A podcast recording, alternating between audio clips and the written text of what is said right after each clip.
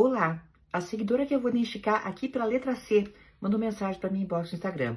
E ela diz: Fui casada por 20 anos, tive três filhos lindos com meu ex, mas ele começou a traição tipo nos 10 anos de casado.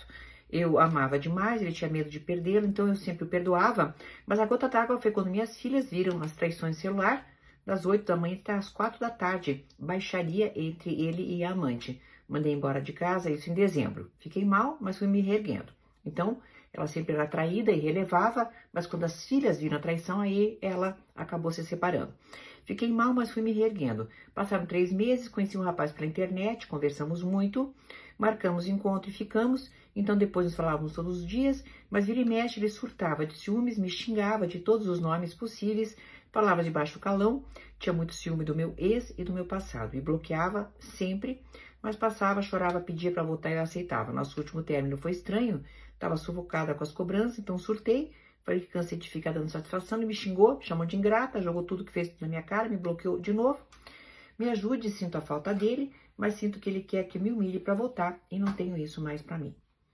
Bem, querida, há vários tipos de dependência emocional e me, me parece que você tem dois dos tipos. Então, vamos analisar o que é esse tipo de dependência emocional e como você pode se curar, não é verdade? Porque viver mal sofrendo desse jeito, não dá.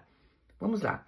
Com relação a teu ex-marido, sabedora que ele não honrava o compromisso do casamento, sabedora das traições, mesmo assim você relevava, certo? Houve um acontecimento muito forte com as tuas filhas presenciando para que você se movimentasse. Então você se colocava certamente numa hierarquia. É como se fosse você num degrau mais baixo e teu marido no degrau mais alto. Então, como você achava que ele era mais do que você, você se submetia a várias coisas. Isso é um tipo de dependência emocional, tá? Vamos a outro tipo. Aquele tipo de dependência emocional, que muitas vezes está correlacionado, da pessoa que não consegue ficar sozinha. Da pessoa, né? Tipo a música, é impossível ser feliz sozinho, né? Então aí a pessoa fica o quê? Fica sempre caçando pessoas para estar junto, quando está com essas pessoas, o que acontece? Entra na história que você estava com o teu marido. Se coloca abaixo. Porque veja, o teu namoradinho aí, né, de três meses depois de separar, o que que ele fez? Surtava de ciúmes, xingava todos os nomes, palavras de baixo calão, ciúmes do meu ex, do meu passado, me bloqueava. Oi. E aí você que você fala? Sinto falta dele. Querida, um clássico de dependência emocional.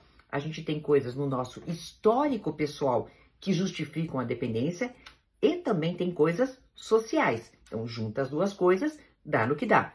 Mas, querida, três filhos, uma mulher adulta, com certeza você precisa focar o seu olhar em interesses pessoais.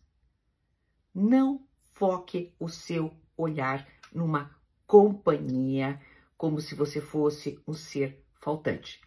Compreenda, esse é o primeiro passo para começar a sair de uma dependência que, querida, se não for com esse, vai ser com outro, com outro, com outro, sempre vai levar você a situações de subserviência, ou seja, se colocar abaixo na hierarquia. E aí o que acontece? Você vai tolerar o intolerável. Até uma próxima!